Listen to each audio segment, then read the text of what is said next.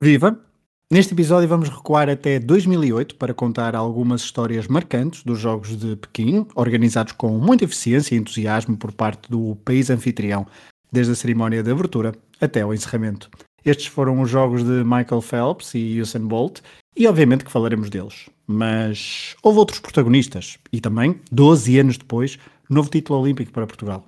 Eu sou o Pedro Fragoso e vou viajar até Pequim 2008 com o Rui Silva e o Pedro Varela para mais um episódio do Tocha Olímpica, um podcast do projeto Hemisfério Desportivo. Here comes Usain Bolt! Usain Bolt storming through, he takes it again, Blake gets the silver, 9.64! 2 horas 25, 34, não interessa o tempo, é medalha, Rosa Mota é medalha de ouro!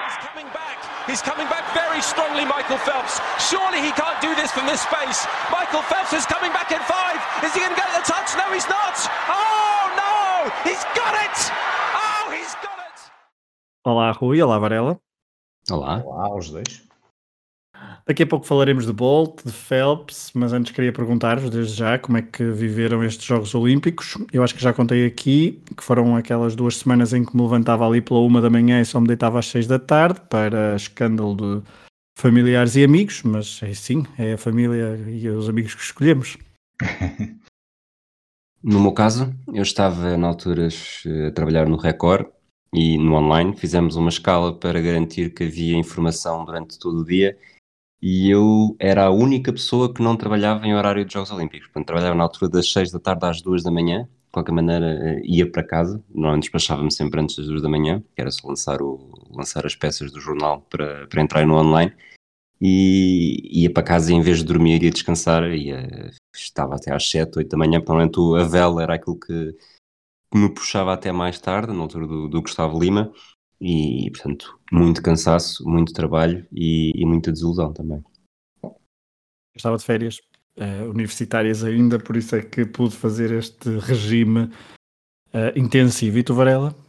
Eu acho que já falei disso aqui uma vez. Eu estava, foi a única vez que estive desempregado, uma parte do tempo, e portanto eh, não me recordo se devo ter visto tudo e mais alguma coisa, mas estava exceto em querer, isto ligando a outro podcast que nós temos aqui no Hemisfério que é o Descontempo, acho que é ano de, dos Red Wings e eu, portanto, vi os jogos todos pela madrugada dentro, Jogos Olímpicos, era, era, era, tudo, porque eu nessa altura estava desempregado e, portanto, foi, foi um festival de desporto durante esses, esses meses. Exato, foram, foram noites, pelo menos da minha parte, foram noites em que lembro-me de uma outra vez ter acordado o, quem estava lá em casa, até porque uma vez acordei para vir assistir, por exemplo, à, à medalha muito esperada para Portugal, daqui a pouco a Varela falará disso, a de Vanessa Fernandes, mas uma vez foi um, de forma inadvertida que acordei porque a final de que o, o Rui Silva vai falar sobre Michael Phelps dos 100 metros mariposa foi absolutamente incrível. Vamos aos Jogos Olímpicos então, 8 a 24 de agosto, 204 nações, praticamente 11 mil atletas. A primeira vez que os Jogos de Verão se realizavam na China, a terceira vez na Ásia, depois de Tóquio 1964 e Seul 1988. Foram os jogos mais caros de sempre, e isso notou-se à distância, com, eh, como por exemplo com o Ninho de Pássaro ou o Cubo de Água, que são dois dos ex-libris desta edição dos jogos. Foram jogos de facto muito bem organizados do ponto de vista uh, do espectador que estava de fora e também todos os atletas assim o, assim o disseram. Pequim foi eleita perante a concorrência de Toronto, Paris, Istambul e Osaka na altura, venceu a segunda ronda de forma clara. Um, e vamos desde já às histórias. Ao longo do, do, episódio vamos contando várias histórias e alguns pormenores destes Jogos Olímpicos de Pequim 2008, mas vamos já à primeira história. Rui, vamos diretamente para o cubo de, de, água. Nas provas de natação houve vários recordes do mundo e olímpicos a caírem, foi um verdadeiro festival. Aliás, acho que só dois recordes olímpicos é que ficaram por bater. Só que, Rui, tu queres nos contar a história do grande protagonista da natação em Pequim 2008, que foi Michael Phelps ou, uh, para os portugueses, Miguel Phelps. Foi a narrativa mais acompanhada dos Jogos Olímpicos de Pequim. Uh, Michael Phelps partiu para a China com o objetivo de superar Mark Spitz e conseguiu o que nunca ninguém tinha alcançado: oito medalhas de ouro numa única edição da prova. A estreia do nadador norte-americano em Jogos Olímpicos aconteceu em 2000, em Sydney, tinha apenas 15 anos. era uma das grandes revelações da natação dos Estados Unidos e tinha o objetivo de se intrometer entre a elite nos 200 metros mariposa, a sua grande especialidade ao longo da carreira. Pela primeira vez e única, ao longo das suas participações olímpicas, ficou fora do pódio. Terminando no quinto posto, ficou a 33 centésimos da medalha de bronze e a mais de um segundo do seu compatriota, Tom Malcolm, que venceu o título com um novo recorde olímpico. Sydney é poucas vezes lembrado na carreira olímpica brilhante de Michael Phelps, que se estendeu até ao Rio de Janeiro em 2016, com 23 medalhas de ouro, 3 de prata e 2 de bronze, num recorde impressionante e imbatível, até prova em contrário, de 28 pódios. Sem Atenas fez história pela primeira vez ao igualar o recorde do ginasta Alexander Dityatin, alcançado em Moscou 1980 de 8 medalhas numa única edição, graças a 6 medalhas de ouro e 2 de bronze. Em Pequim 2008 o objetivo foi ainda mais ambicioso. Michael Phelps queria ser imortal e nadou para isso atrás de umas impressionantes 8 medalhas de ouro em 8 provas. O mundo parou, noite após noite, sempre madrugada em Portugal. Os fãs paravam para ver se o norte-americano tinha mais olhos do que barriga ou se aqueles braços longos como tentáculos iam garantir que se fizesse história à frente dos nossos olhos. A melhor forma de descrever o que aconteceu foi incrível. Com quase nenhum tempo para descansar, Phelps correspondeu às expectativas e foi medalha de ouro nos 200 metros livres, 100 e 200 metros mariposa, 200 e 400 metros estilos e na estafeta dos 4 vezes 100 e 4 vezes 200 livres e da estafeta dos 4 vezes 100 estilos. O mais impressionante, fê-lo com um total de 7 recordes mundiais. Só nos 100 metros mariposa foi obrigado a contentar-se com um recorde olímpico. Entre as oito provas, duas ficaram na memória. A sétima que venceu foi talvez a mais histórica, não só por igualar Mark Spitz, mas porque esteve até à última fração de segundo em desvantagem perante o sérvio Milorad Kavic. No final, em super cana lenta, percebeu-se que a última braçada foi decisiva para vencer por apenas um centésimo. A outra está mais ligada a Jason Lizak. Se Phelps tem hoje o recorde que tem, muito disso se deve ao fenomenal contributo do seu compatriota no último percurso da estafeta dos 4 vezes 100 metros livres. Os franceses tinham tudo na mão para serem campeões olímpicos, mas surpreendentemente, Alain Bernard não conseguiu manter a vantagem confortável nos últimos 50 metros. Ou dito de outra forma, talvez tenha sido Lizak que teve uma experiência extrasensorial em que deslizou pelas águas de Pequim de forma absolutamente impressionante e garantindo que Phelps poderia manter o seu objetivo intacto. Os recordes sempre foram feitos para serem batidos independentemente de quem fores. Toda a gente o consegue desde que se dedica a isso. Foi o que Michael Phelps disse depois de cumprir o objetivo. Com a tarefa mais difícil da sua carreira para trás, Phelps manteve-se na natação, com algumas pausas e polémicas pelo meio, para garantir que ficava mesmo no topo da história. Em Londres somou mais quatro medalhas de ouro e duas de prata, e no Rio de Janeiro, em 2016, despediu-se dos grandes eventos com cinco ouros e uma prata. O denominador comum desde 2004, Phelps ganhou sempre a prova dos 200 metros estilos, mostrando que é verdadeiramente o nadador, o nadador mais completo na história do desporto. E é mesmo. Uh, para ela, algum comentário? Este, Michael Phelps, que é uma das principais figuras dos Jogos Olímpicos, não só de 2008, mas também da, da, nossa, da, da, da história mais recente do, dos Jogos Olímpicos. É uma participação absolutamente brilhante. Eu lembro-me de ver as, eu vi as provas todas, lembro perfeitamente, e há aquela prova que agora não me recordo qual delas foi, não sei se foi os, já não sei qual, aquela que termina que parecia improvável a vitória. E que, é os 100 metros. Que, é os 100 metros, metros mariposa. mariposa, que hum, agora não me recordo o nome do adversário, mas que ele. Kavic. Kavic, exatamente. E que entra em que parecia que o Kavic ia ganhar e, e acaba por, por, não conseguir. E, mas são tudo provas absolutamente fantásticas e, claro, torna-se ali é impossível esquecer alguma vez mais a, a participação de Michael Phelps nestes, nestes Jogos Olímpicos de Pequim.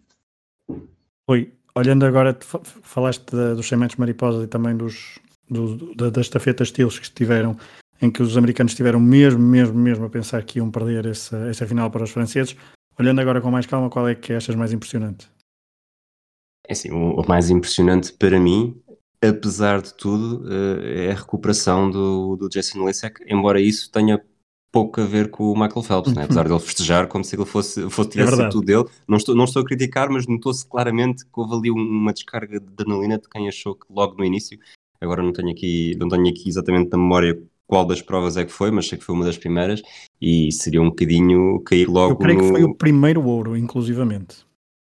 E, mas mesmo lá está, portanto, um objetivo tão cedo para quem sonhava com oito, uh, ter cair tão cedo, acho que seria, que seria mau. Mas depois envolvendo Michael Phelps, é claramente aquela, aquela última abraçada frente ao, ao Milorad Kavic, em que a imagem uh, dentro da, da piscina é, é, totalmente é fantástica, é uma das imagens da história, da história do desporto. Não sei se está ao nível do, do Pogachar cruzar a meta no, no Tour, mas uh, é um momento, é um dos é momentos século é capaz.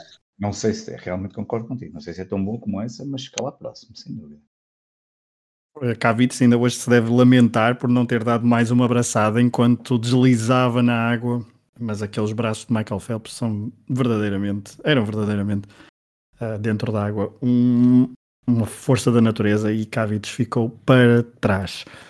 Vamos à segunda história, uh, envolve uma atleta da casa, a China foi, aliás, a primeira classificada no medalheiro final dos Jogos de 2008, com 48 ouros, mais 12 do que os Estados Unidos, embora os americanos tenham conseguido mais 12 medalhas no total, entre ouro, prata e bronze. Mesmo assim, desde os Jogos de Berlim 1936, que o primeiro lugar do medalheiro não era ou dos Estados Unidos ou da União Soviética. Rui, vamos à história. Uh, tu queres nos contar algo sobre uma atleta que os na qual os chineses achavam que e depositavam grandes esperanças para conquistar a primeira medalha de ouro desta edição dos Jogos Olímpicos de 2008.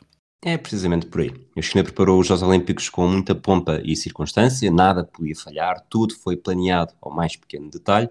E depois de uma cerimónia de abertura fantástica, com algumas imagens fabricadas em estúdio, Du Li era a maior candidata a conquistar o primeiro ouro. Mas os resultados acabaram por fugir ao que estava previsto. A história da primeira medalha de ouro atribuída nos Jogos Olímpicos de Pequim é um resultado cósmico de inúmeras curiosidades que podem ser alvo de um qualquer concurso de trivia desportivo.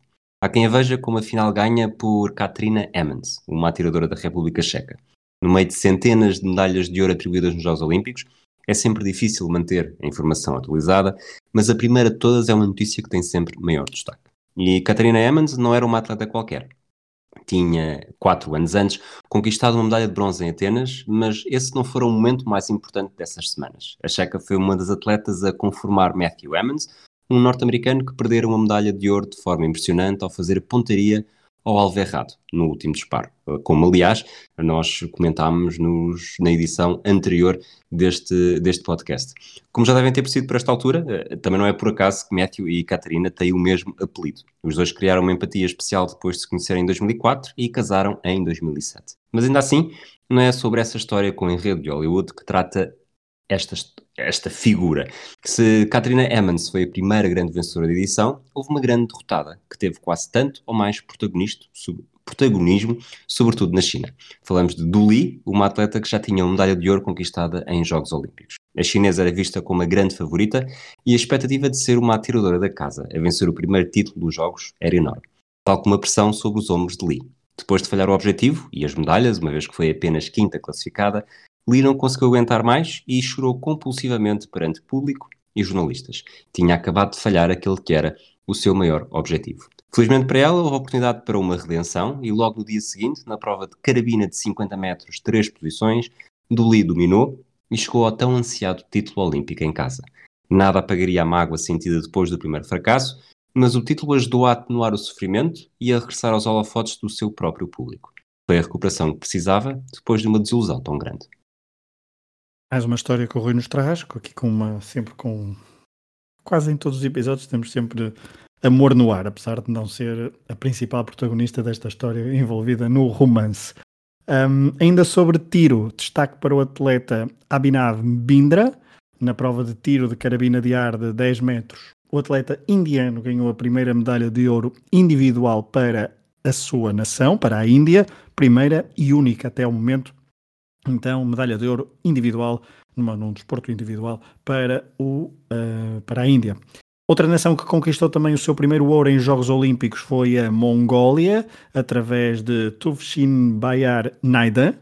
O judoca venceu o ouro na categoria de menos 100 quilos, ele que depois em Londres seria uma das figuras por ter conseguido apurar-se para a final, mesmo bastante lesionado no seu combate da meia final. Oi, vamos à terceira história e vamos ficar mesmo pelo tatami, no judo feminino e numa categoria de peso bem inferior à do atleta da Mongólia, houve um fechar de um ciclo impressionante em Pequim 2008 para uma atleta notável. Ryoko Tamura, japonesa. Ela despediu-se dos tatamis olímpicos com a medalha de bronze na categoria de menos 48 quilos eh, e para trás, como tu disseste, ficou uma carreira combatida de forma brilhante. A judoca japonesa apresentou-se ao mundo com 16 anos nos Jogos Olímpicos de Barcelona em 1992. Era uma fiel desconhecida. Ninguém sabia muito bem o que esperar, mas foi galgando ronda atrás de ronda até terminar com medalha de prata. O cartão de visita foi aumentando a cada ano. Depois de ser campeã mundial na mesma categoria, menos 48 quilos, em Hamilton em 93 e em Chiba em 95, chegou a Atlanta com o estatuto de crónica favorita à medalha de ouro. O problema? Apareceu outra jovem desconhecida a fazer história. Desta feita a norte-coreana Sun Hui-ki, que já falámos aqui também, na altura no episódio de 96, e mais uma vez, remetida à medalha de prata, Tamura nunca desistiu e manteve-se fiel, de forma bastante invulgar até, à mesma categoria de peso durante toda a carreira. Os preparativos para os Jogos Olímpicos de Sydney em 2000 trouxeram uma sensação de déjà vu, com os títulos mundiais em Paris 97 e em Birmingham 99. Na Austrália, ostentando novamente o selo de favorita, Tamura venceu finalmente a medalha mais ansiada e conseguiu revalidá-la em Atenas 2004, já com 28 anos e depois de acumular mais dois títulos mundiais, lá está, sempre na categoria de menos 48 quilos. Quis o destino que a carreira olímpica terminasse em Pequim, praticamente ali ao lado de casa.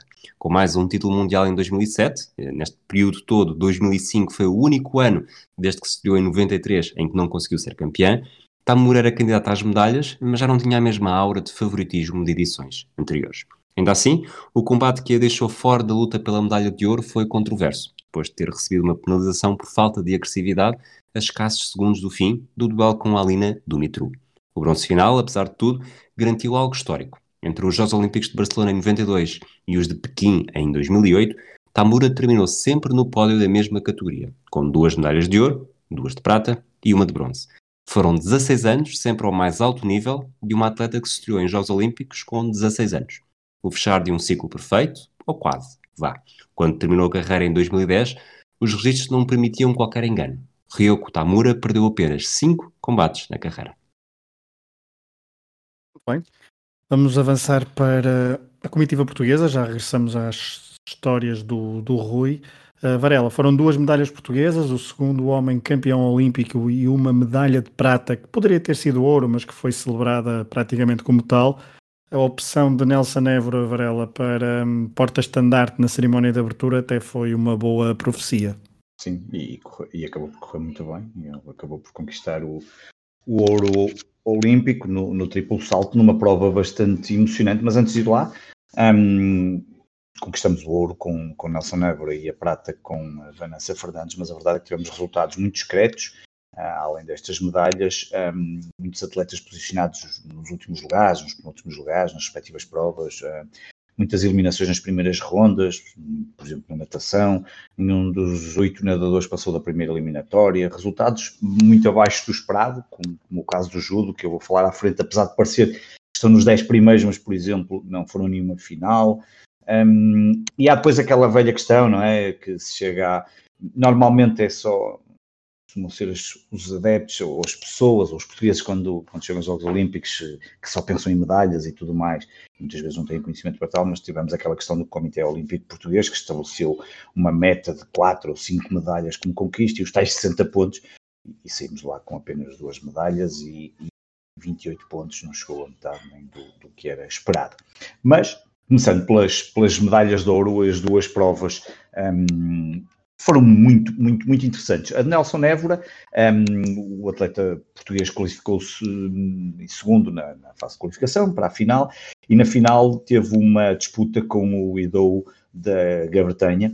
O Idou abre muito bem o concurso com, com um salto muito forte, 17,51, nesse, logo esse primeiro salto a 16 centímetros do que iria ser a vitória de Nelson Évora. Depois o Nelson Évora responde no segundo salto e recupera e, e passa ele a estar na liderança. O Idou no terceiro salto fica hum, com 17,62 uh, a fazer mais 6 centímetros que, o Nelson Évora e passa para a liderança. Isto tudo quando ainda íamos a meio do concurso. Depois ainda aparece ali o Livan Santos, que acabou por conquistar o atleta das Bahamas, que conquista a medalha de bronze, uh, ainda ameaçou com 17,59, e é no quarto salto que Évora faz um 17,67, portanto mais 5 centímetros que o dou, e que acabaria por conquistar um, a vitória neste, neste, neste concurso do triplo salto e mais uma medalha de ouro para Portugal em Jogos Olímpicos.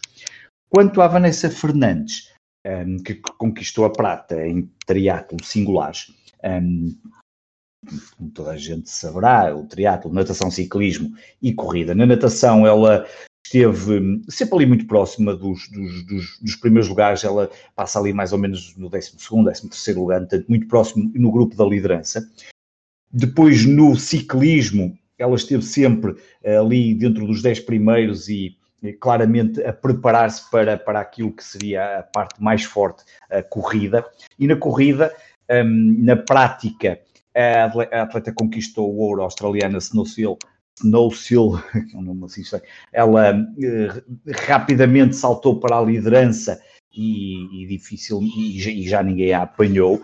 E a Vanessa Fernandes foi construindo, uh, volta após volta, também uma pequena, uma ligeira distância sobre os restantes, as restantes atletas, que, que, acabou por ser também uma australiana no terceiro lugar, um, e já na última volta no, na corrida, portanto, parte da corrida também em voltas, como, como no ciclismo, um, a Vanessa Fernandes conseguiu isolar-se e conquistou o segundo lugar um, e foi uma prova muito, muito boa e como tu há pouco dizias, como é, se quiseres podes repetir, como é que vimos o pai da Vanessa várias vezes, várias vezes não, eu acho que é só no final, não é? Eu já não me recordo bem dessa parte. Eu, eu acho que é depois na reportagem da, é, da, da RTP que se vê que ele está sempre, porque ele estava em vários pontos, o Venceslau Fernandes e só se Vanessa, Vanessa, Vanessa, Vanessa. Era, para quem, para quem não se recorda, a natação era, era uma prova que vinha ali pelo, pelo rio, acho eu, ou assim uma coisa, já não me recordo bem se aquilo era um rio, mas qualquer coisa assim do género, mas o ciclismo e a corrida são voltas em circuito, é um circuito que é definido e portanto, portanto ele podia estar em vários pontos facilmente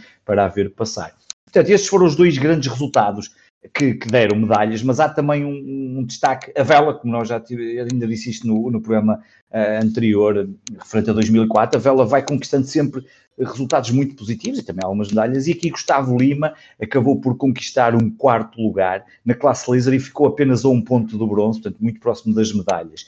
E há também um destaque de, de, Afonso Domingos e Bernardo Santos na categoria Star, ou na classe Star, e Álvaro Marinho e Miguel Nunes em 470, que ficaram em oitavo lugar. Portanto, estes serão os resultados mais relevantes. Na questão, o que é que ainda podemos destacar? No atletismo, se não me falham os dados que eu, que eu apurei, é a primeira vez que há mais atletas femininas que masculinas em provas de atletismo. Um, o atletismo, como eu disse, não foi, não foi nada famoso. Há o oitavo lugar da Ana Cabecinha no oitavo lugar, o oitavo lugar da Ana Cabecinha nos 20 km de marcha, uh, o décimo de Vera Santos e há também o décimo primeiro de António Pereira nos 50 km de marcha. E depois há também a, a grande desilusão de Naide Gomes, um, que falhou a qualificação, acaba por ficar no 31 lugar do salto em comprimento. Ela que tinha a melhor marca mundial do ano com 7,12, 7 metros e 12, tinha tudo para claramente, não só diríamos conquistar o ouro, mas uma medalha quase de certeza que isso era possível. Uh, a, a, qualificação, como nós sabemos, é, às vezes começando mal e fazendo logo dois nulos, como foi o caso dela, depois numa tenta, terceira tentativa e de fazer um salto válido, há aqueles famosos passinhos que há pouco estávamos a falar em off, e ela faz um salto verdadeiramente desastroso, um, para, tentou tanto não falhar que acabou por fazer 6,29 e ficou completamente uh, afastada da, da final e da possibilidade, obviamente, de, de medalhas. Depois, há o tal, tal destaque do judo, mas há aqui vários nonos lugares, com Pedro Dias, João Neto e Telma Monteiro. Há também o sétimo de Ana Ormigo, que é talvez o melhor resultado do judo, mas nenhum deles chegou às finais. Depois ainda temos no remo Nuno Mendes e o Pedro Fraga em double school ligeiros, que conseguiram ficar num oitavo lugar, na final B. E depois havia o destaque do Pedro Póvoa, que poderia fazer qualquer coisa mais no taekwondo, mas também não correu nada bem, até na categoria 58 quilos. Acabou das, ficar... Desculpa, é das memórias que eu tenho mais... Uh, não sei se, não vou dizer frustrantes, mas uh, é que os dois... um buzz incrível, não é? Tu lembras disso? Incrível, eu lembro-me... Porque ele acho que era Opa, já não me recordo se era o número 1 um ou do mundo, ou era. Não era o número do mundo, mas não, havia não, Não faço a mínima ideia. Lembro-me de haver, uh, lembro de haver bastante excitação e ele, ele, ele faz dois, eh, combates. dois combates, perde os dois, porque depois é repescado. E, mas, mas, a, mas os dois combates deles são. Os Jogos Olímpicos com pontos negativos. Exato, mas ele, não, ele, a postura dele no, nos combates foi absolutamente apática, muito defensiva. Bem, eu não sou nada especialista em taekwondo, mas, eu, mas, mas tendo em conta o, o, o, que se vê dos outros, uh, dos outros praticantes, dos comentadores, ele de é. facto tinha estava com uma postura muito, muito defensiva para quem depois estava em desvantagem no marcador, como esteve, e foi uh, com duas derrotas então, apesar da repescagem. Mas é, é um dos nomes que me fica sempre destes dois, desde 2008, obviamente também um, uma edição marcada para a comitiva portuguesa pelas declarações de Marco Fortes, um, que deram bastante polémica. Sim, eu, eu, eu lembro-me apenas de, dessa questão do, do, do buzz criado em torno de, de, de Pedro, do, do, Pedro Povo. Um, sinceramente, agora não me recordo e também já não, não, não, não, não fui ver porque é que por isso, mas, mas claramente a coisa não, não, não correu bem. Um, e, e, ele acabou por ficar naquele sétimo lugar, mas com duas derrotas e ainda com uma penalização.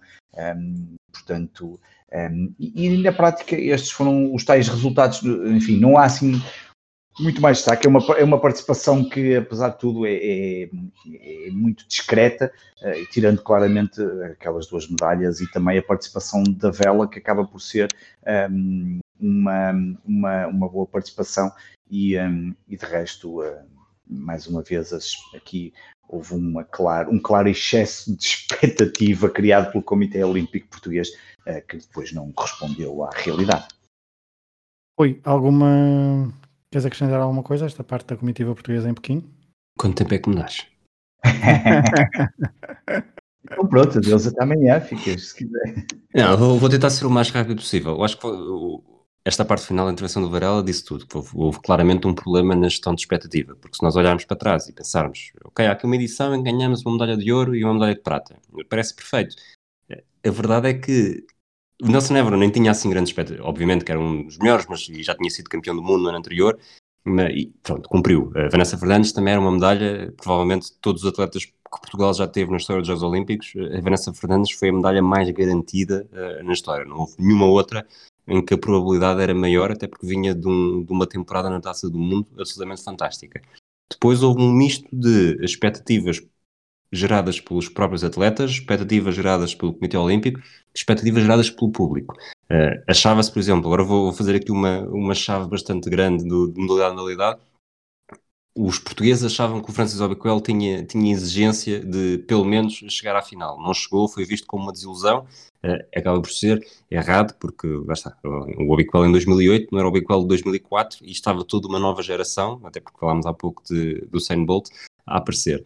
Uh, há as más declarações do Marco Fortes que não ajudaram, apesar do Marco Fortes não ter necessariamente uh, grande, grande obrigação de fazer mais alguma coisa, mas depois aí entra todo uh, o problema de gestão de comunicação, em que houve um adito de comunicação que estava, que estava em Pequim e fez, não se soube dele, portanto era como se estar lá ou não estar lá, era exatamente a mesma coisa, tanto que anos mais tarde há atletas que se queixam que foram deixados ao abandono. Durante este período, o Vicente Moura presidente do Comitê Olímpico Português, eh, decidiu escolar-se uh, na Vanessa Fernandes, estava longe da aldeia olímpica. A Vanessa Fernandes, que teve declarações um pouco simpáticas para com, com os seus com os outros atletas da comitiva, portanto gerou-se ali duas fações, tanto que não apenas por ser uma medalha de ouro, o, o feito de Nelson Nebra foi muito mais festejado pela comitiva, que estava em Pequim, do que o de Vanessa Fernandes, porque a Vanessa Fernandes foi sempre, foi sempre não sei se chegámos a falar disso no episódio, mas o Carlos Lopes, quando foi para Los Angeles, também não esteve na, na aldeia olímpica, porque achava que ia ser uma distração. Aqui, não tanto pela, pela distração, mas também por ter sido uma prova num sítio diferente, mas sempre teve esse tratamento preferencial. Uh, Naide Gomes, já falámos dela. Depois, uh, Emanuel Silva, que tinha sido, que era um jovem, uh, em 2004, quando chega a uma final, havia grandes expectativas, eh, também não conseguiu chegar sequer a uma final, foi visto como uma desilusão. Eh, no ciclismo não há grande coisa. No, na dressage, mais um problema de comunicação. Miguel Ralão Duarte, no final da prova em que não conseguiu o apuramento, eh, aliás, que desistiu até, queixou-se de que a égua estava nervosa. Portanto, foi mais um, um soundbite para ser devorado em Portugal e por quem por si só já, já não costuma ser muito compreensivo. Uh, nas grimas, João Quivideira tinha sido vice-campeão do mundo dois anos antes, havia grandes expectativas, uh, perdeu na segunda ronda, foi visto como mais uma desilusão e tudo isto a, montar umas em cima das outras, até porque as medalhas não foram, as medalhas conquistadas não foram no início.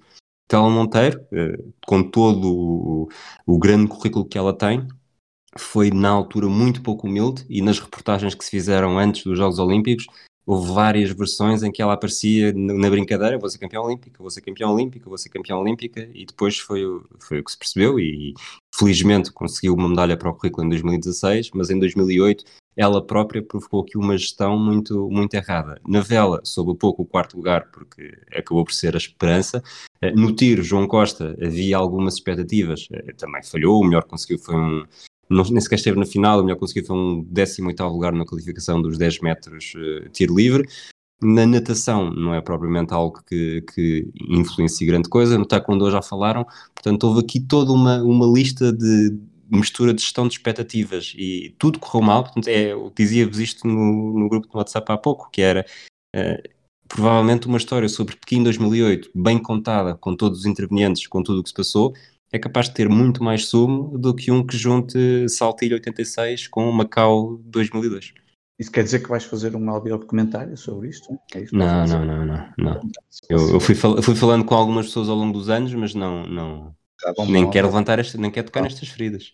Ah, mas era giro, acho que era giro. Ó oh, Pedro, já agora deixa-me só... Cedo, ainda é cedo para isso. Povo eu já, já fui recuperar, ele tinha conquistado a medalha de bronze nos campeonatos de Europa, ou no, no exatamente nos campeonatos de Europa em 2004, depois tinha vencido os, os, Jogos da Lusofonia, e antes dos Olímpicos ele tinha conquistado uma etapa de, de, que era a classe A, a classe mais importante do circuito europeu de Taekwondo, que tinha sido na Áustria, mesmo antes de, de começar os Jogos Olímpicos, e portanto ele já era campeão nacional há, há não sei quantos anos, ele foi não sei quantos anos, e portanto foi, foi um bocadinho essa essa, juntar estes coisas todos e depois, tá, lá está, a gestão de expectativas que não, que não estava a ser nada bem efetuada destes Jogos Olímpicos, como o Rui acabou de explicar agora muito bem, levou um bocadinho a isto tudo, porque eu acho que muita gente viu esse combate.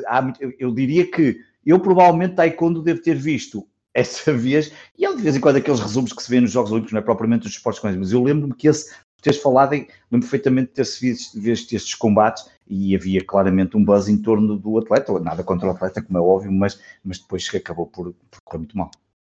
Até porque depois era, havia uma questão de, de como, frustração atrás de frustração, a esperança seguinte tinha uma pressão ainda maior. Maior, exatamente. Yeah. E tudo isso acabou por ser desastroso para os atletas. Vem a seguir, a seguir é que vem, vem não sei quem e vai conseguir. E a coisa foi-se arrastando e e foi o que foi. E por cima, depois também com a diferença horária, no, no dia, digamos, eh, português, é, estavam ilumbrando praticamente todos, enquanto. E aqui gerava-se um caldo com essas tais expectativas, como o Rui contou. Só acrescentava mais, mais uma coisa: João Pina também tinha sido campeão europeu em 2008 e fez um bom percurso no judo, mas depois perdeu nos quartos de final e depois também perdeu na repescagem da acesso à medalha de bronze. Um, diz, diz, desculpa. o Bobby Coelho também não fez. Eu disse João Pina, mas acho que é João Neto. Eu disse João Pina ou João Neto? Eu queria dizer João Neto. Foram os dois, é só por isso. Um, e também queria dizer o quê? Ah, queria dizer uma coisa sobre o Marco Fortes.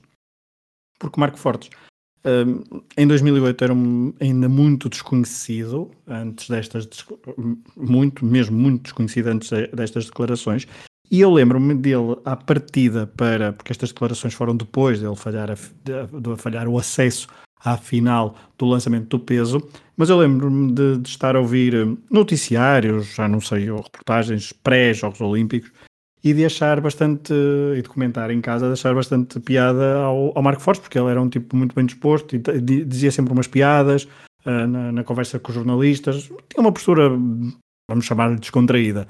Uh, e depois foi essa postura que se viram contra ele e contra toda a delegação ali a meio dos, dos Jogos Olímpicos. Eu nem sei se ele veio mais cedo para casa, um, que normalmente às vezes acontecia isso. Eu acho que eu tenho, tenho essa ideia que tenha, talvez ele tenha vindo mais cedo para casa e não tenha ficado é. até a final. Eu acho que sim, eu acho que ele voltou, voltou mais cedo. Mas bom, vamos para as últimas duas histórias. Um, e a quarta que o Rui nos traz é. Digamos que, que se costuma falar do homem dos sete instrumentos, até há uma música dessas. Mas Rui, tu vais nos contar a história de uma atleta muito versátil e que fez história em Pequim 2008 por causa da sua versatilidade. Lança-te um desafio até eu acabar a história, depois quero saber que sete instrumentos são esses, só para ver se, se consegues trabalhar sobre pressão. Vou falar então de Sheila Taormina. Ela estreou-se em Jogos Olímpicos em Atlanta 96, conquistou uma medalha de ouro e gostou tanto da experiência que fez questão de repetir participações até Pequim 2008. Mas só por uma vez repetiu a modalidade em que competia. Michigan, onde ela vem, é um estado de trabalhadores incansáveis. Conhecido pela sua ligação à indústria automóvel, é visto como uma das regiões dos Estados Unidos que ajudam a fazer o coração do trabalho bater. Foi lá que Sheila nasceu, a 18 de março de 1969. Como tantas outras crianças norte-americanas, escolheu um desporto, demonstrou qualidade e acabou por especializar-se na natação. Esta foi a semente que não parou de dar frutos no resto da sua vida e marcou cada nova aventura. Pela Universidade da Geórgia, apresentou-se ao mundo e garantiu a qualificação para os Jogos Olímpicos de Atlanta. E não podia ser mais perfeito. A nadar ao lado da universidade, integrou a equipa das estafetas dos 4 vezes 200 metros livres, que conquistou a medalha de ouro com um novo recorde olímpico. Taormina tinha acabado de alcançar algo que milhões de atletas desejam por todo o mundo. Mas não estava satisfeita. Sentia que precisava de algo mais e foi à procura. Soube pegar no seu talento da natação e aplicá-lo numa nova modalidade que ia garantir a estreia nos Jogos Olímpicos de Sydney em 2000, o triatlo. Na Austrália, Taormina nadou, pedalou e correu atrás de um sexto lugar na final, longe das medalhas, mas saboroso o suficiente para a manter interessada nesta modalidade por mais alguns anos. Em 2004, já depois de sagrar campeã mundial de triatlo na Madeira, repetiu pela primeira vez uma presença olímpica na mesma modalidade, só que desta vez o resultado foi sem saborão, 23º posto. Estava agora pronta para uma nova mudança. Se em 96 se tinha limitado a nadar e em 2000 tinha passado de uma para três especialidades, em 2008 surgiu em Pequim com cinco. Isso mesmo. O pentatlo moderno foi o desafio que seguiu e o último na sua carreira, contribuindo para que entrasse na história como a primeira mulher a apurar-se para três modalidades diferentes em Jogos Olímpicos. O resultado, mais uma vez, esteve longe das medalhas, foi 19. Mas a história de Taormina já estava escrita.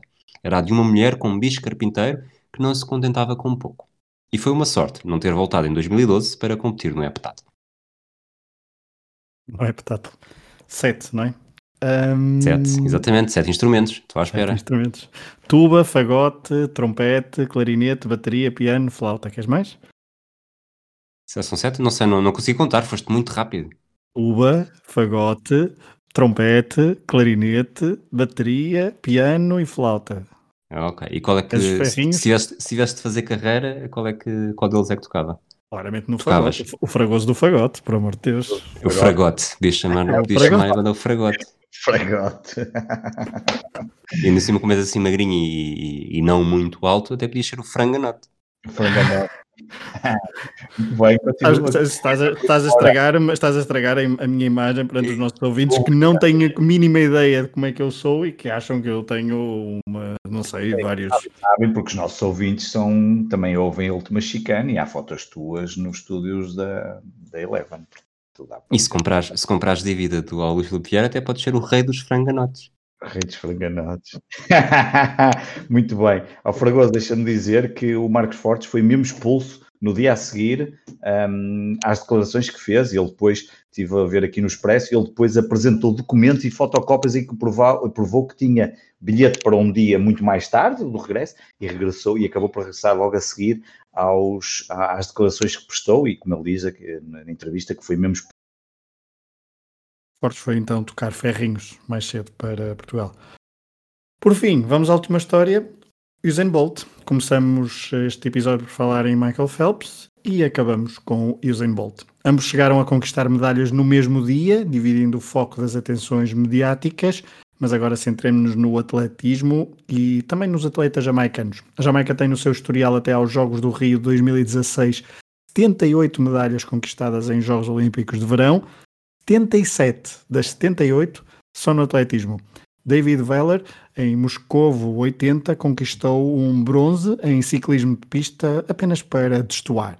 No atletismo, em 2008, apareceu Usain Bolt. Os jamaicanos venceram 11 medalhas na China, a melhor prestação de sempre.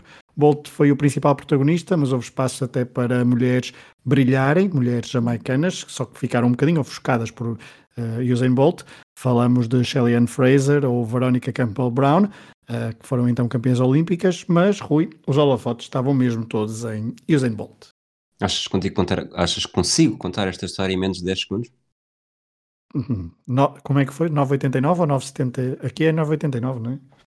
Uh, não, porque ele bate. Já lá vamos, 9,69. Ok. Ai, 69. 69. 69. 69. Ok, ok, é isso. Tens 9,69 Jamaica... para contar uma história, vá.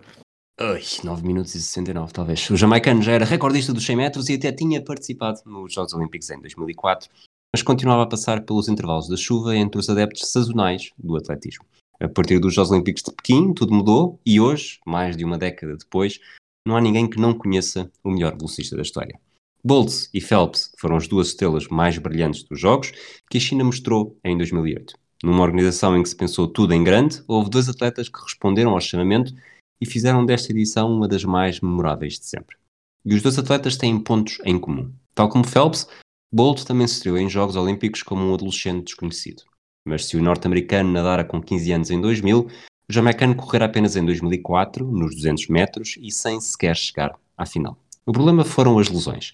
Os problemas físicos marcaram grande parte da evolução de Bolt até aos Jogos de Pequim. Com talento e potencial para se tornar um dos velocistas mais importantes de sempre, Bolt foi somando problemas físicos, sobretudo nos momentos mais importantes, como o Mundial, em 2005. Quando chegou à China, em 2008, o currículo do jamaicano estava longe de ser muito impressionante. Tinha duas medalhas em mundiais, ambas em Osaka, 2007, ambas de prata, nos 200 metros e na estafeta dos 4 vezes 100. Por outro lado, já era o recordista mundial dos 100 metros com uma marca de 9,72, que foi estabelecida poucos meses antes de Pequim. Se até lá Bolt tinha pouco para mostrar, sobretudo ao nível de pódios em grandes palcos, a partir dos Jogos de 2008 tudo mudou. Com uma capacidade impressionante para galgar metros atrás de metros, sobretudo por ser Talvez estranhamente alto para um velocista e com uma passada também muito larga, Bolt começou a dar de avanço. Pese o exagero, era isso que parecia. Havia sempre três pontos em comum nas suas corridas. Os arranques eram lentos, as acelerações eram arrasadoras e os finais eram em descompressão. Tal era a vantagem sobre os rivais. Mesmo com este trio de características muito próprias, Bolt bateu novamente o recorde do mundo dos 100 metros, com a tal marca de 9,69, e subiu ao lugar mais alto do pódio em três provas: 100, 200 e 4 vezes 100. Pequim foi a apresentação plena do Usain Bolt ao mundo. Os adeptos, e até os curiosos, deixaram de ver as provas de 100 metros para saber quem ganhava, para se preocuparem apenas em perceber se Bolt iria finalmente correr uma prova rápida do início ao fim e qual seria o derradeiro tempo de recorde mundial.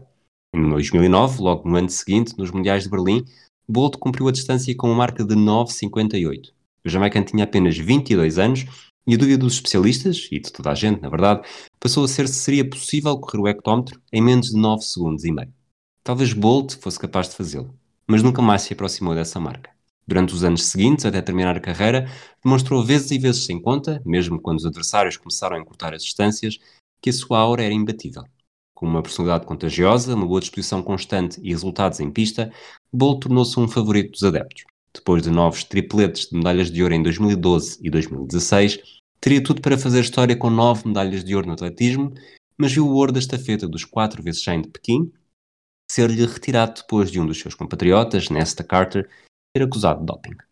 Nunca ninguém o conseguiu vencer em pista, num grande palco como os Jogos Olímpicos, desde a verdadeira estreia.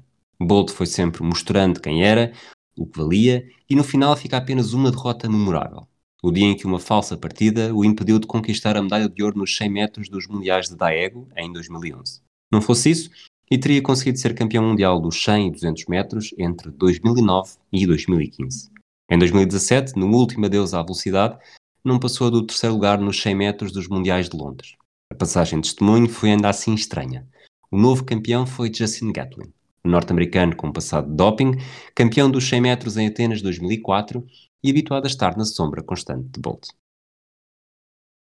Bem, e é com Usain Bolt que fechamos este episódio da Tocha Olímpica dedicado ao uh, evento de Pequim 2008, um evento marcado então pelas impressionantes marcas de Usain Bolt e também de Michael Phelps, pelo, pela medalha de ouro numa perspectiva portuguesa de Nelson Évora e também de outras histórias como contamos neste episódio. O podcast Tocha Olímpica é um podcast do projeto Hemisfério Desportivo. Se quiserem eh, ter acesso a conteúdos exclusivos, não só deste podcast, mas também dos outros do universo do Hemisfério Desportivo, podem aceder a www.patreon.com.br e perceber como apoiar este projeto e ter acesso então a conteúdos exclusivos. Esperemos que tenham gostado deste episódio. Uh, falta nesta caminhada até Tóquio, falta uh, dois episódios mais específicos sobre as histórias olímpicas das outras edições dos Jogos de Verão, Londres 2012 e Rio 2016. Até a próxima, um abraço a todos. Here comes Usain Bolt! Usain Bolt storming through, he takes it again, Blake gets the silver, 9.64! 2 horas 25, 34, não interessa o tempo, é medalha, Rosa medalha de ouro! He's coming back very strongly, Michael Phelps. Surely he can't do this from this space. Michael Phelps is coming back in five. Is he going to get the touch? No, he's not. Oh, no! he's got it.